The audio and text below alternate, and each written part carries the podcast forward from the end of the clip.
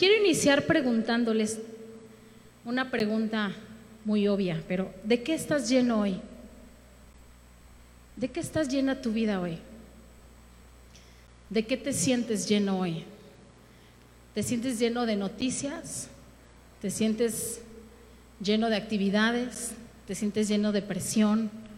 ¿Te sientes lleno inquieto? ¿De qué estás lleno hoy? ¿De qué está lleno tu espíritu el día de hoy? Si puedes identificar, y me gustaría que te quedaras con este pensamiento en toda esta charla, que pudieras empezar a analizar de qué has llenado tu espíritu, de qué has llenado tu interior, porque a lo largo de, de los días nosotros nos alimentamos de todo lo que vivimos, ¿verdad? Nos alimentamos desde que nos levantamos y prendes el celular y agarras el Facebook y entonces empiezas a ver tus notificaciones. Ah, sí me escribió este, me contestó, ¿verdad? Y empezamos a aprender las noticias. A unos les gusta ver las noticias en la mañana, a otros se levantan a orar, a otros se levantan tardísimo porque se les hizo tarde y no les alcanzó el tiempo para nada más que para bañarse y salir corriendo. Pero a lo largo del día nos vamos alimentando de muchas cosas. Te alimentas de la gente que te rodea, ¿verdad? Te alimentas del vecino, te alimentas del compañero de trabajo, te alimentas de algún comentario que escuchaste, si, fuiste en el súper y escuchaste alguna queja. A veces somos muy influenciados por todo lo que escuchamos todo el tiempo y de eso nos alimentamos. De eso nos alimentamos todo el tiempo. Yo quiero contarte una historia que me encantó, que está en Segunda de Reyes 4.1 y no sé si la has escuchado, pero a mí me encantó muchísimo y la vamos a leer juntos. La vamos a ir leyendo y la vamos a ir viendo por partes. Dice ahí, cierto día, la viuda de un miembro del grupo de profetas fue a ver a Eliseo y clamó, mi esposo quien te servía ha muerto, y tú sabes cuánto él temía al Señor. Pero ahora ha venido un acreedor y me amenaza con llevarse a mis dos hijos como esclavos. Y le dice, ¿cómo puedo ayudarte? le preguntó Eliseo. Dime, ¿qué tienes en tu casa? No tengo nada, solo un frasco de aceite de oliva, contestó ella. Vamos a dejarle hasta aquí. Aquí vemos dos personajes. Una mujer que evidentemente acababa de perder a su marido, se acababa de quedar sola, pero no nada más eso. Ella había, la habían despojado de todo. Al ella decir que no tenía nada más que aceite, es porque yo creo que estos acreedores, su marido debía, no sé, le debía a Coppel o a, o sea, ¿quién? Pero en cuanto murió, estos tipos se enteraron y dijeron, vamos a cobrarnos con lo que sea. Y fueron a casa de esta mujer, de esta viuda, nunca se menciona su nombre, pero fueron a casa de esta mujer y yo creo que primero le sacaron todo y después querían llevarse a sus hijos. Y entonces esta mujer se encontraba en un problema muy grande. Esta es la historia de esta mujer. También vemos a un profeta. El profeta Eliseo, su esposo, trabajaba para este profeta Eliseo. Entonces ella recurre a este profeta Eliseo. Un profeta es una persona que Dios le habla, es una persona que está cerca su corazón con el corazón de Dios, es una persona sabia. Encontramos a estas dos personas, a la mujer y al profeta. Y le dice el profeta, ¿qué tienes en tu casa? Y ella le dice, nada, no tengo nada, solo tengo un frasco de aceite. Normalmente en la actualidad, ¿qué representa si, si, alguien te dijera, ¿qué tienes en tu casa?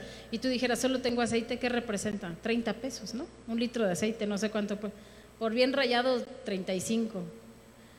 Entonces, imagínate la condición. Obviamente el aceite de ese tiempo no era el mismo de ahorita, pero eso es lo que esa mujer solo tenía. En ese tiempo el aceite era valioso.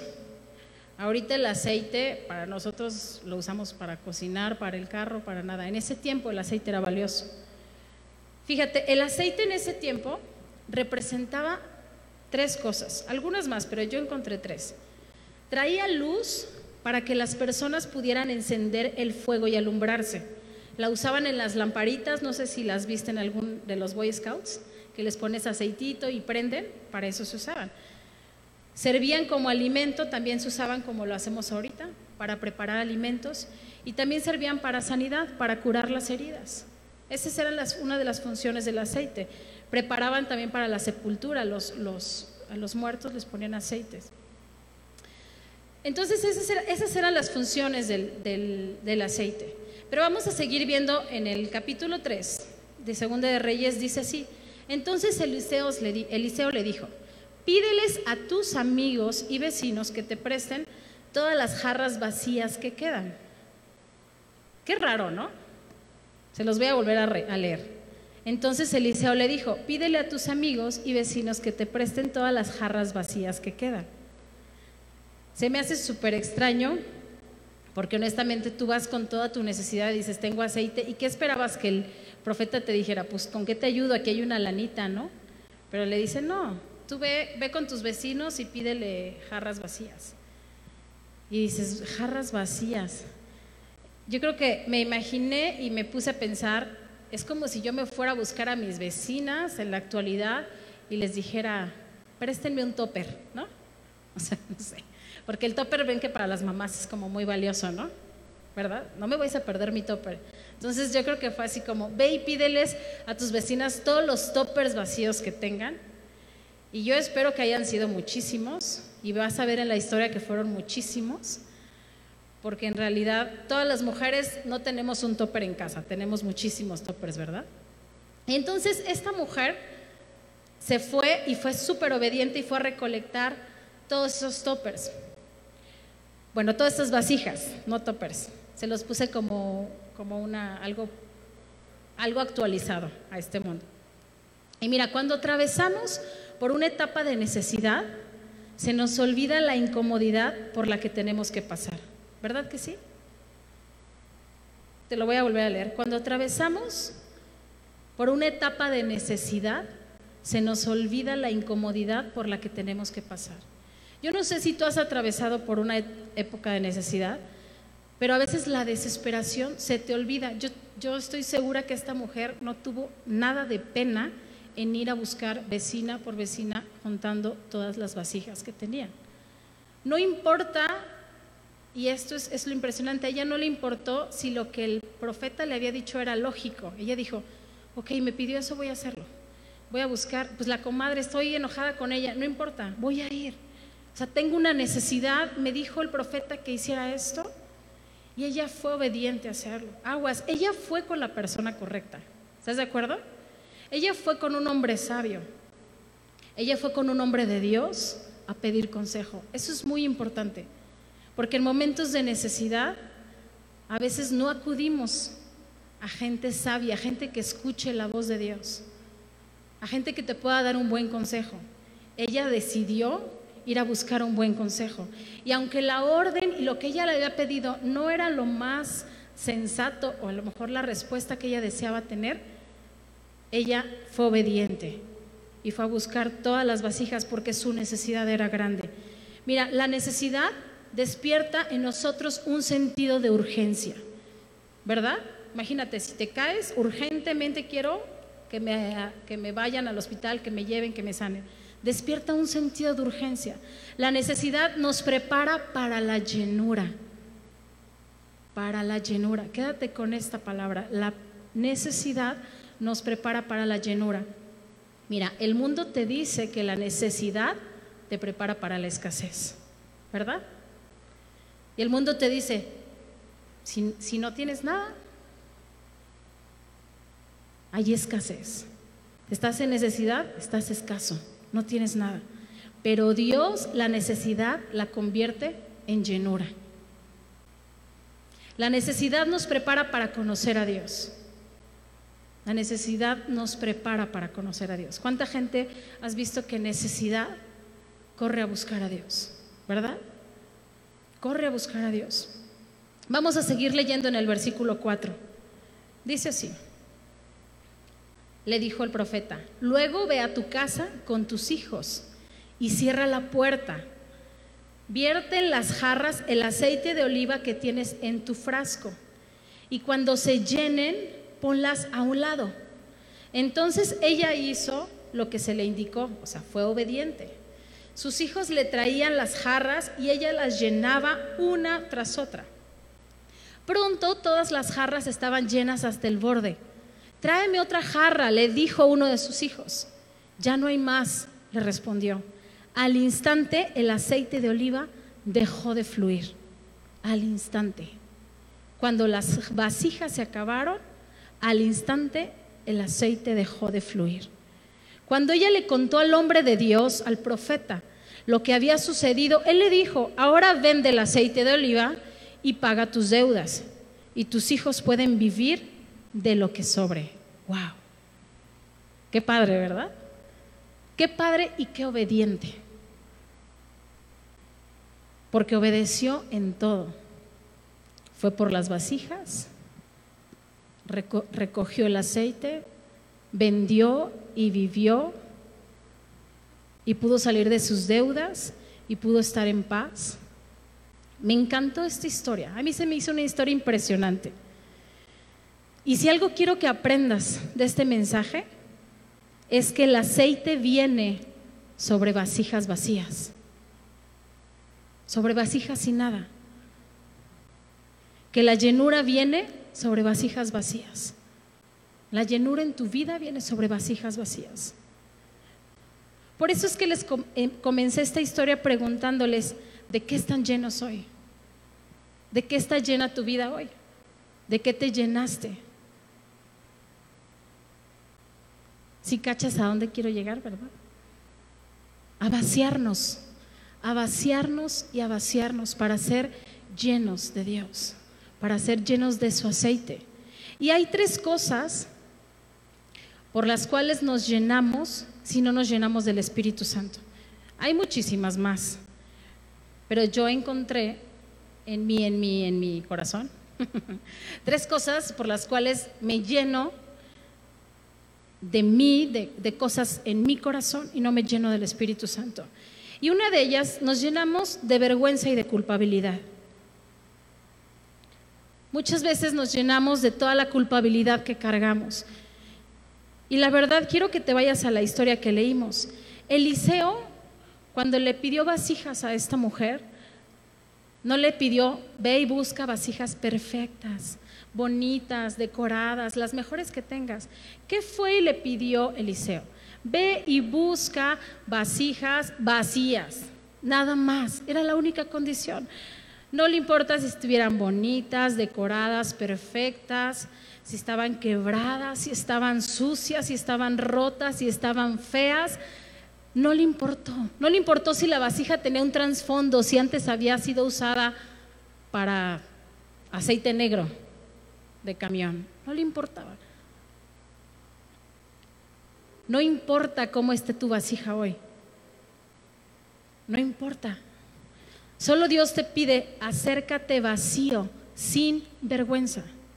Lo único que tienes que tener es, no tienes que tener vergüenza. Si crees que tu pecado es demasiado grande para recibir de Dios, entonces no hemos entendido el sacrificio de la cruz, iglesia. Porque cuando Jesús vino a morir por nosotros y derramó esa sangre y resucitó, nos dio libertad y quitó toda la vergüenza que tú y yo podíamos estar cargando. Ya no hay condenación para los que estamos en Cristo Jesús. Mira, vamos a leer Romanos 8.1. Dice así, por lo tanto, yo no he dado condenación para los que pertenecen a Cristo Jesús. Si Dios no te condena, si Dios no te señala, si Dios no te dice, ay, no, no estás bonito, no estás perfecto, si Dios no se acuerda de tu pasado, ¿por qué tenemos que acordarnos nosotros de nuestro pasado? ¿Sabes por qué? Porque nos llenamos de comentarios del enemigo acerca de nosotros. Porque le creemos a las palabras del enemigo acerca de nosotros.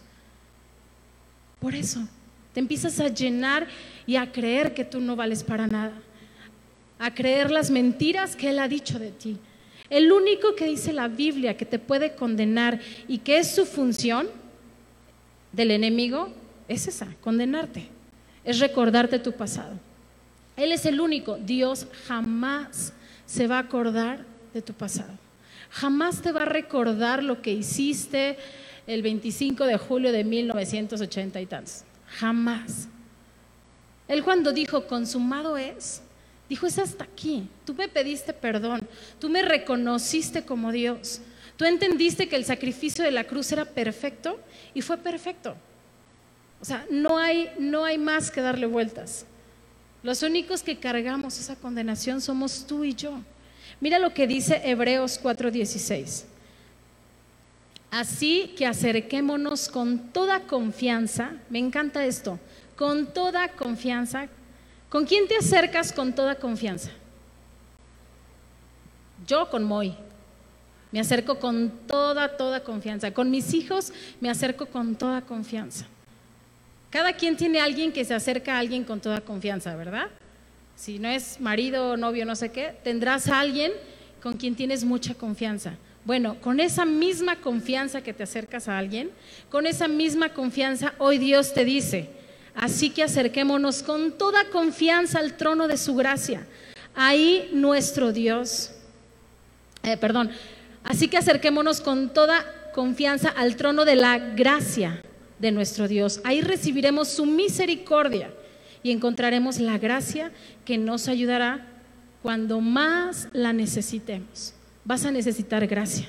Yo voy a necesitar gracia muchas veces. Muchas veces voy a necesitar la gracia de Dios. Muchas veces voy a necesitar el perdón de Dios en mi vida. Muchas veces. Muchas veces me voy a necesitar tener que vaciar porque necesito esa gracia de Dios en mi vida. Y quiero que sepas que esa gracia siempre va a estar disponible. La gracia de Dios, hasta que no nos moramos y estemos allá, va a estar siempre disponible para ti y para mí. Otra de las cosas que a veces tenemos en nuestra vida es la incredulidad. Muchas veces no le creemos a Dios. No creemos que sea posible, no creemos en los milagros. Mira, ¿qué hubiera pasado si esta mujer no le hubiera creído a Dios? Si no hubiera obedecido al pie de la letra todo lo que este profeta le habría dicho.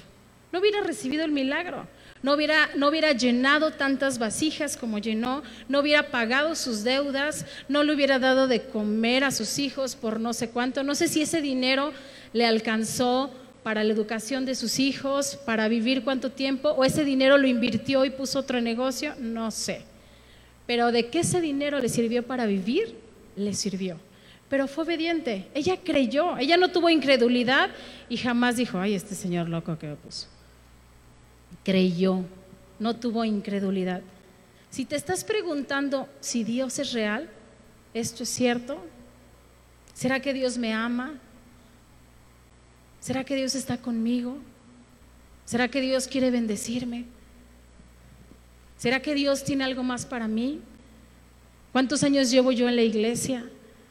¿Será que Dios quiere seguir trayendo palabra a mi vida? ¿Será que Dios me quiere seguir hablando? Mira, yo crecí en una iglesia cristiana. Yo nací, ahora sí como dicen, cuando yo iba a la iglesia sí había bancas de madera. No estoy vieja, pero sí había, sí había bancas de madera. Y yo crecí en una iglesia desde bebé, desde que mi mamá estaba en el vientre. Y conocí a Dios desde hace muchísimo tiempo. Pero sabes que hasta que yo no hice al Dios de mi vida y empecé a conocer a ese Dios y empecé a enamorarme de Dios y empecé a tener mis experiencias con Dios, entonces Dios no se hizo real en mí hasta que yo decidí hacerlo real en mi vida. Porque yo podría haber vivido en la fe de mis padres. Mi papá tiene un testimonio increíble. Dios lo libró de la muerte, lo sacó de la cárcel, lo mudó de un país a otro de una manera milagrosa. De verdad, tiene un testimonio impresionante que cada que me lo cuenta, yo le doy gracias a Dios, porque gracias al testimonio de Él yo estoy aquí. Pero si yo me hubiera quedado con la fe de ellos, con los milagros de ellos, yo no podría experimentar mis milagros. Yo no podía experimentar yo conocer a Dios, yo Mari. Yo necesito conocer a Dios en mi vida, en la vida de mis hijos. Yo necesito que mi fe crezca y tengo que orar por mis hijos. Yo necesito ver la provisión de Dios y yo tengo que ver la provisión de Dios. Yo no puedo decir, ay, me acuerdo cómo Dios nos proveyó cuando estaba con mis papás. Sí lo puedo hacer como un testimonio, pero yo quiero vivir esa experiencia. No sé si me entiendas conocer a Dios, quitando todos esos pensamientos de incredulidad en nuestra mente y arrancándolos. ¿Qué es lo primero? ¿El aceite o la vasija? ¿Qué crees que fue primero? Díganme. Unos dicen el aceite y la vasija. La vasija. Te voy a decir por qué la vasija fue primero. Porque el aceite seguía fluyendo mientras había vasijas. En cuanto ya no hubo vasijas, el aceite se acabó. Cuando la, mamá le dice, tráeme otra vasija, y él le dice, ya no hay más. Y cuando voltea a ver el aceite, ya no había aceite. No había donde fuera depositado ese aceite. Ya no fluía más aceite. Y te voy a leer esto. La revelación y la provisión va a seguir fluyendo mientras tú y yo nos sigamos presentando delante de Dios vacíos y con deseos de ser llenos. La presencia de Dios y su provisión de su Espíritu Santo va a seguir fluyendo cuando tú y yo nos empecemos a vaciar. Y cuando tú y yo permanezcamos vacíos de nosotros mismos. Por eso la palabra dice, menguar para que crezcas tú.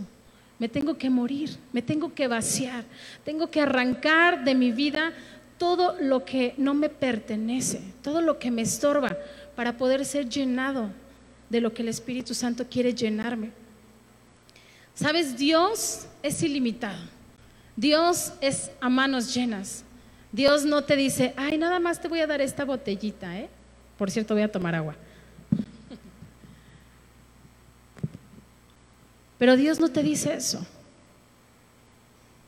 Dios te dice, te voy a dar un manantial, un manantial que jamás se va a secar, un manantial donde va a fluir y va a fluir ríos de agua viva. Eso es lo que Dios tiene. Dios quiere fluir y fluir. Dios no tiene límites, Dios no tiene fin. El problema es que cuando nos llenamos de tanta incredulidad en nuestra vida y dejamos de acercarnos, entonces el aceite sobre nuestras vidas cesa. No sé si alguna, alguna vez has estado, hay gente que a lo mejor es nueva, pero los que ya hemos estado en Dios y por años como yo, que he estado desde que nací, o sea, yo recuerdo haber tenido épocas en mi vida donde no quería nada. O sea, donde quería vivir mi vida, donde quería mis amigos, donde quería probar otras cosas, donde me decía la iglesia y yo así, ajá, sí luego. Todos pasamos por esos tiempos. Todos pasamos por esos tiempos en nuestra vida de incredulidad. Todos pasamos por esos tiempos en nuestra vida donde a veces no queremos nada. Pero eso no quiere decir que el aceite no ha cesado. El aceite de Dios siempre está disponible para ti. Aunque a veces no lo quieras, está disponible. Solo vacíate, vacíate. Deja a un lado la incredulidad. No trates de entender al 100% a Dios, porque no es posible. Si quisiéramos entender a Dios, Él no sería Dios. Él hace las cosas porque Él es Dios. Él actúa como actúa porque Él es Dios. Él es soberano, Él es Dios. Dios hace muchas cosas que no entendemos, muchas. Y va a hacer muchas más que no entendemos, muchas. Muchas más. Yo he vivido cosas en mi vida que le digo a Dios, ¿qué onda? O sea, como que ¿dónde estabas, no? Después de tiempo entiendo y digo, wow, o sea, eres tan perfecto. ¿Sabes por qué? Porque Dios Conoce tu pasado, conoce tu corazón en tu pasado, conoce tu presente, conoce mi corazón en mi presente y Dios conoce mi futuro y conoce mi corazón en mi futuro. Él actúa en base a mi corazón en estas etapas. Él sabe todo, Él sabe lo que voy a vivir acá, lo que voy a pensar. Por eso es tan perfecto. Por eso es que nunca lo vamos a comprender y nunca vamos a entender muchas cosas que Dios hace en nuestras vidas. Otra de las cosas que existen son los distractores. Hoy en día tenemos muchos distractores, ¿verdad? Tenemos muchos distractores. El celular es un distractor. A veces dispones tiempo y dices, voy a pasar tiempo en la presencia de Dios y entonces yo pongo mi compu y pongo música y estoy así. Ahora gracias a Dios tengo Alexa, entonces Alexa es mi mejor compañera. Porque le digo, Alexa, ponme música de adoración. Y Alexa. Pero luego se equivoca, le digo, Alexa, ponme música cristiana y empieza reggaetón. Y yo, no, Alexa. Le grito como si me entendiera. Digo, Alexa, música cristiana. Y ya me pone música cristiana. Si no tienen una Alexa, se pueden comprar una, es fabuloso. Pero a mí me encanta, la disfruto mucho porque yo la pongo y le digo, Alexa, ponme música de adoración y yo mientras cocino y mientras hago muchas cosas estoy adorando a Dios. Pero sabes, a veces ponemos y, dejamos un tiempo y a lo mejor pones tu despertador para, me voy a meter a la oración de mujeres y voy a estar lista y no sé, 6.45 y para bañarme y dice cinco minutos más suena el despertador y otros cinco y así te la llevas. Y entonces de repente te levantas, ay, me voy a levantar y vas al baño, ay, notificación, oh, no, ahorita entro, ahorita entro, ahorita entro. Ay, sí me escribió Juan, no déjale contesto porque se me va a olvidar y te empiezas a acordar y te vas a tus memorias y empiezas a distraerte. Después ves la hora, chin, me tengo que meter a bañar, ya me tengo que ir. Y empiezas a distraerte. Y empiezas a revisar la computadora, te entra una llamada y lo que habías propuesto, ya, se esfumó. Tenemos muchos distractores en nuestra vida y hoy en día están a la mano, están a un clic. Hay estudios donde dicen de la adicción al celular, que si revisas tu celular cada cierto tiempo, ¿no? Ya tienes una adicción, que si andas revisando si tienes notificaciones, si alguien te escribió, ya tienes una adicción.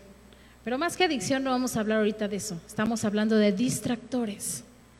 ¿Qué distraen tu vida? ¿Qué es lo que distraen? Mira, con Dios no hay notificaciones, necesitamos estar quietos y escuchar su voz y ser llenos de su aceite. Nada más. Solo necesitas estar quieto. Dice la palabra que la presencia de Dios estaba en un silbido apacible, en un susurro, algo así. Necesitamos estar quietos. Ahí es donde está la presencia de Dios. Necesitamos bajarla a nuestro ritmo, dejar unos minutitos y ahí es donde está Dios.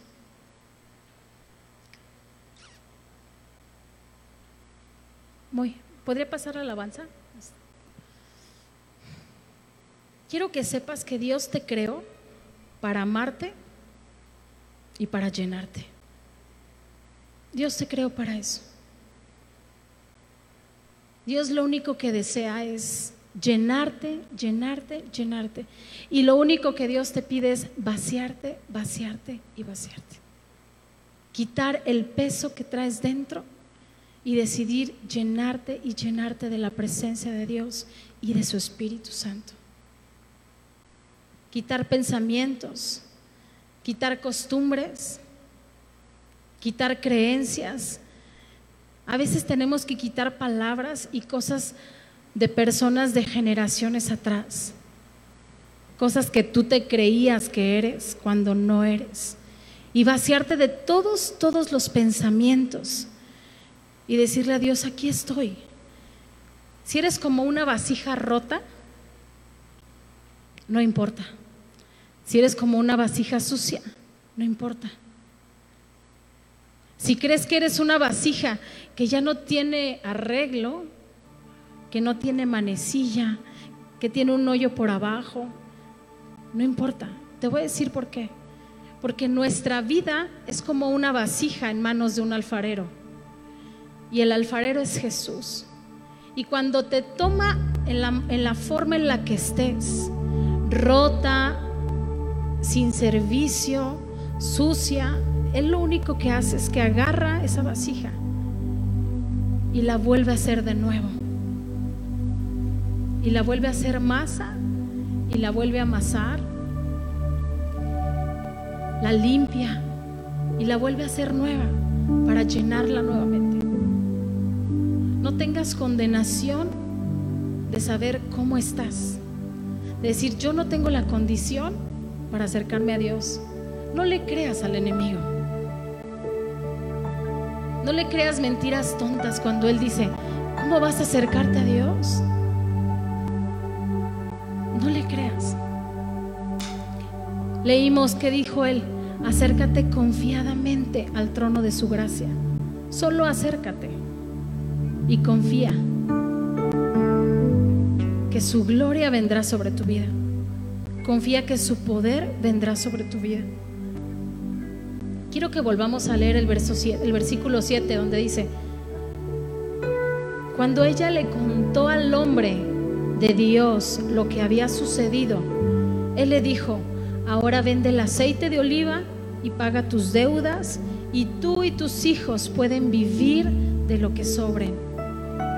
Esa provisión bendijo no nada más la casa de esta mujer, esa provisión bendijo muchas cosas más. Esa provisión no solamente bendijo cuatro paredes, esa provisión bendijo tanto que la gente empezó a ver. ¿Tú no crees que los vecinos que le prestaron vasijas dijeron, ¿qué onda con esta señora? O sea, ¿dónde tenía almacenado tanto aceite? Sea, no tenían nada. Yo vi cuando los acreedores llegaron a su casa, le vaciaron su casa y esta señora no tenía nada. ¿De dónde sacó aceite? ¿De dónde sacó aceite? Así es la gente. La gente te ve y te dice, ay, ese Dios lo está usando. O sea, ¿cómo? Si él no tenía nada. O sea, ¿cómo Dios puede usarlo a él? ¿Cómo Dios puede transformar su vida? Si yo conozco su pasado, yo vi lo que esa persona hizo. Pero lo que la gente no sabe es que Dios de lo vil y menospreciado del mundo nos rescata para avergonzar a los sabios.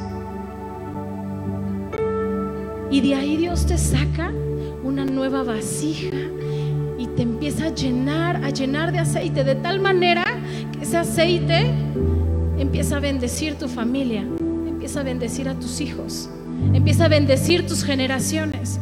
Y después que bendice tus generaciones, la gente que está afuera se empieza a dar cuenta de la bendición que tú tuviste al ser obediente.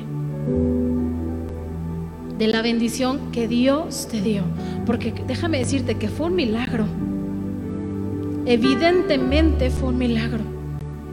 Y quiero que vayamos asemejando esta historia, porque la Biblia es así. La Biblia ves una historia en el Nuevo Testamento y después ves otra en el Nuevo y ves que hay una semejanza en las dos historias, ¿verdad que sí? Y empiezas a decir, wow, es que esto sucedió aquí, pero en el Nuevo Testamento pasó esto. ¿Y cómo Dios sabía? ¿Sabes por qué? Porque es la palabra de Dios. Porque es una palabra de Dios viva, que tiene congruencia con todas las historias. Que lo que se centra es en Jesús. Esa es la palabra de Dios. Y 800 años después de este suceso, Jesús vino al mundo en medio de nuestra necesidad. Y Él voluntariamente murió en la cruz y pagó nuestro castigo. Él venció la vergüenza, la incredulidad y todo lo que le podía separar de Dios. Jesús lo venció en la cruz del Calvario. Y mira, dice Hechos 1, 2, 5. Hasta el día que fue llevado al cielo, después de haberles dado a sus apóstoles escogidos instrucciones adicionales por medio del Espíritu Santo, durante los 40 días después de que sufrió y murió, Cristo se apareció varias veces a los apóstoles y les demostró con muchas pruebas convincentes que Él realmente estaba vivo y les habló del reino de Dios. Una vez mientras comía con ellos les ordenó, no se vayan de Jerusalén hasta que el Padre les envíe el regalo que les prometió. Tal como les dije antes, Juan bautiza con agua pero en unos cuantos días ustedes serán bautizados con el Espíritu Santo. Wow, se conecta esta historia. Te la voy a decir rápido. Los discípulos habían perdido a Cristo, estaban en necesidad. ¿Qué había pasado con esa mujer? Había perdido a su marido, estaba en necesidad, ¿verdad? Pero Jesús resucitado se presenta ante ellos en medio de su necesidad. Esto es gracia el profeta se presenta a la mujer en medio de su necesidad, dándole gracia. Les da una instrucción y les dice, no se vayan de Jerusalén. Y fue una orden muy rara como la orden que la mujer recibió. Ve a, buscar vasijas vacías. Una instrucción muy extraña. Pero ¿sabes por qué Dios les pedía? Porque Jerusalén era el lugar donde habían quedado los enemigos de Dios. Si los discípulos, los que habían matado a Jesús, si los discípulos se quedaban ahí, ellos peligraban. Porque ellos sabían que los discípulos eran los amigos de Jesús. Pero sabes, a ellos no les importó. Hicieron lo mismo que esta mujer. Obedecieron y se quedaron en Jerusalén esperando qué iba a suceder. Porque Dios le dijo, no se vayan, espérense aquí. Aguántenme tantito. Denme unos cinco minutos. Y después en Hechos 2, 1, 4 dice algo poderoso. El día del Pentecostés todos los creyentes estaban reunidos en un mismo lugar. De repente se oyó un ruido desde el cielo parecido al estruendo de un viento fuerte e impetuoso que llenó la casa donde estaban sentados. Luego algo parecido a unas llamas o lenguas de fuego aparecieron y se posaron sobre cada uno de ellos. Y todos los presentes fueron llenos del Espíritu Santo y comenzaron a hablar en otros idiomas conforme el Espíritu Santo les daba la capacidad. La llenura del Espíritu Santo viene sobre vasijas vacías, hermano. Sobre vasijas vacías. Tu necesidad de esperanza, gozo, sanidad, paz, el Espíritu Santo te quiere llenar. El aceite es una representación del Espíritu Santo. La vasija somos tú y yo. El lugar donde ese aceite se va a depositar. Y la semejanza, ¿te acuerdas la semejanza que te hice de, lo que es el, el aceite? Que el aceite servía para dar luz. ¿Se acuerdan? El Espíritu Santo nos alumbra, nos guía, nos ayuda a tener fe no tenemos fe. Les dije que el aceite servía para alimento. El Espíritu Santo es alimento que satisface tu necesidad. Es el alimento que te llena día a día y constantemente. El Espíritu Santo es el que consuela. Les dije que el aceite curaba heridas. El Espíritu Santo consuela todas y cada una de tus heridas todas y cada una de heridas. Todas. Y hoy el Espíritu Santo quiere decirte, vacíate, vacíate de lo que está estorbando en tu corazón, de lo que ha llenado tu corazón. Vacíate para que el Espíritu de Dios se venga a reposar sobre tu vida. Qué no cierras tus ojos donde estás? Y empezamos a meditar. Y empieza a meditar y empieza a pensar en qué cosas te has llenado, de qué cosas has llenado tu vida, de qué distractores has llenado tu vida, qué pensamientos de incredulidad hay en tu vida, qué pensamientos de condenación has tenido en tu vida. ¿De qué te has llenado? ¿Le has creído al enemigo? ¿Has creído sus palabras cuando él dice que no puedes? ¿Que no es posible? ¿Has creído las mentiras de tu pasado? ¿O de tus antepasados? Las veces que te dijeron, este no va a cambiar, esta siempre será la misma has creído esas mentiras? ¿De qué pensamientos has llenado tu vida y tu corazón? ¿De qué distractores has metido en tu vida que Dios no cabe ahí? Que Dios no tiene lugar en ese lugar. Empieza a analizar. Y aquí solo estamos Estamos todos, pero solo estás tú y Dios. Y Dios hoy te da una oportunidad de recapacitar y de analizar de qué me he llenado. De cuántas cosas necesito vaciar. De cuántas cosas necesito quitar de mi vida, Padre. Arranca de mi vida, Dios toda mi incredulidad, Dios. De mi vida toda la falta de perdón, Dios. Arranca de mi vida, Dios, todas las palabras que he escuchado. Dile, arranca de mi vida todos los pensamientos que yo tengo. Dile, me quiero vaciar de mí. Me quiero vaciar de mí. Quiero quitar todo lo que me estorba y quiero llenarme de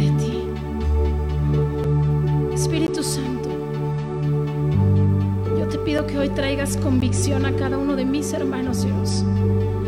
Y que tu Espíritu Santo empiece a hablar a sus pensamientos, Dios.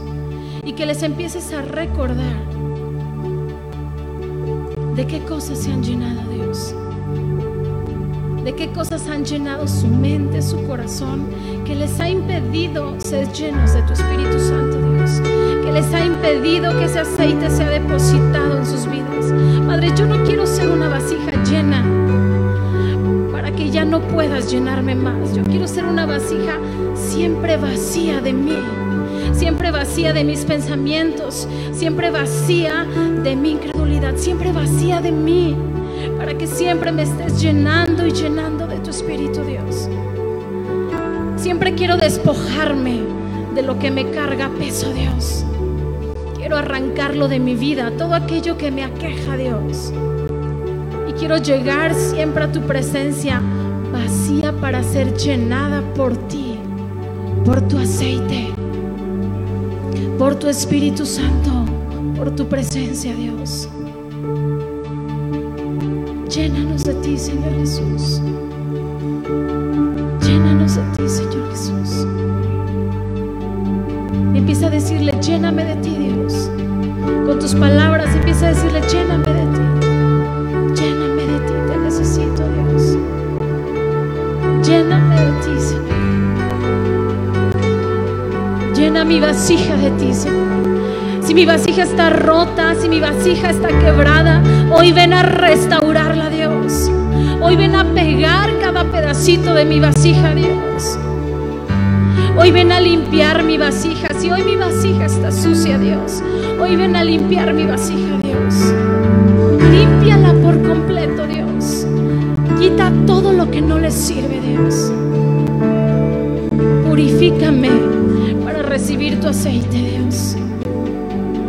Padre, si ya no sirvo, si tengo agujeros, si cuando me veo, que no sirvo para nada, Dios, vuélveme a hacer, Dios. Vuélveme a construir, Dios. Vuélveme a hacer de nuevo. Vuélveme a pasar por fuego. Sométeme a calor y vuélveme a moldarme y hazme nueva criatura, Dios. Hazme una nueva persona, Dios. Moldéame a tu imagen y semejanza, Dios. Forma que tú necesitas que yo tenga, Dios. Decórame como tú quieres que yo esté. Pero quiero estar listo para recibir tu aceite, Dios. Quiero estar lista para recibir lo que tienes para mí, Dios estar lista para recibir que tu Espíritu Santo venga a llenarme, Dios. No quiero que pase más tiempo, Dios. Que pase más tiempo. Lléname de ti, Señor Jesús. Lléname de tu presencia, Dios. Te necesito. Hoy te necesito más que ayer,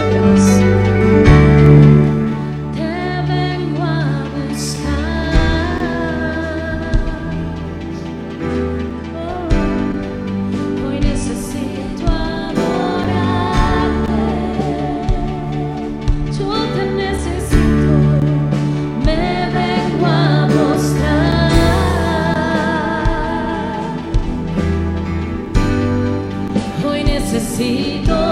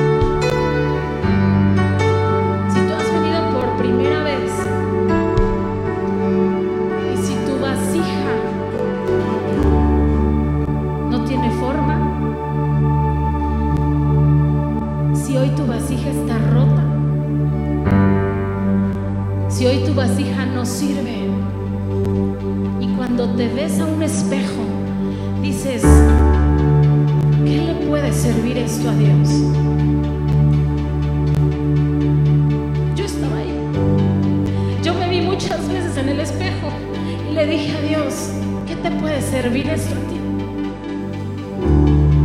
Muchas veces me vi en el espejo y le dije a Dios, si algo de lo que hay en mi vida te sirve, aquí estoy. Si algo puedes rescatar de mí, aquí estoy. Si aunque sea puedes agarrarme y volverme a y volverme a formar, aquí estoy. Si tú es la primera vez que vienes y hoy dices, yo necesito que Jesús me tome, me agarre, me vuelva a ser. Levanta tu mano donde estás y dile, Dios, yo necesito eso. Yo necesito eso. Y dile conmigo, yo necesito que vengas a mi vida. Vengas a llenar mis vacíos que me vengas a tomar como ese barro y me vengas a hacer una vasija nueva. Y repite estas palabras conmigo y dile, Señor Jesús, yo hoy reconozco que tú eres Dios. Reconozco que moriste en una cruz, que moriste por mis pecados, que derramaste tu sangre en una cruz. Dile, pero que resucitaste para darme poder y vida eterna. Y dile hoy, yo te recibo en mi corazón y te acepto como mi único Dios, como el Rey de mi vida, como el Señor de mis días, como el Dios de mi futuro, como el Dios de mi pasado, de mi presente y de mi futuro. Y te recibo en mi corazón. Y si tú ya tienes tiempo, y si tú ya has dado tu vida a Dios, pero tu vasija también está herida, pero tu vasija también está rota, pero tu vasija también está inservible. Si te encuentras como yo, me encontré y si hoy quieres decirle, si algo de, de lo que hay en mí te sirve, aquí estoy. Si tú quieres hacer ese compromiso con Dios, díselo aquí. Aunque haya alguien a tu lado, nada más están tú y Dios. No veas a nadie alrededor. Es más, si te molestan, muévete del lugar. Y dile, Espíritu Santo, hoy toma mi vida como está. Restaura mi corazón. Hazme una nueva vasija para que yo te pueda servir y pueda tu aceite ser depositado en mi vida.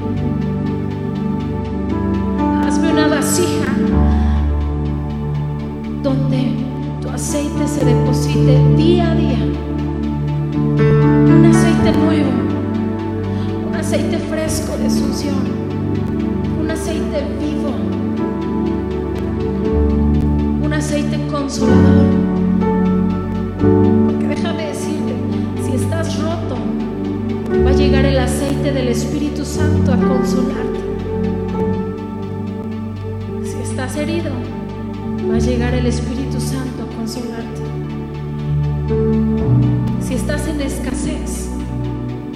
llegar el Espíritu Santo a darte alimento. Y el Espíritu Santo te va a hacer luz a donde quiera que vayas y a donde quiera que te dirijas, porque es su Espíritu Santo en ti oración conmigo y dile, Padre, aquí estoy. Y así tal cual soy, vengo a ti, conoces todo de mí, Dios. Padre, tú conoces mi corazón. Tú conoces mi necesidad de ti.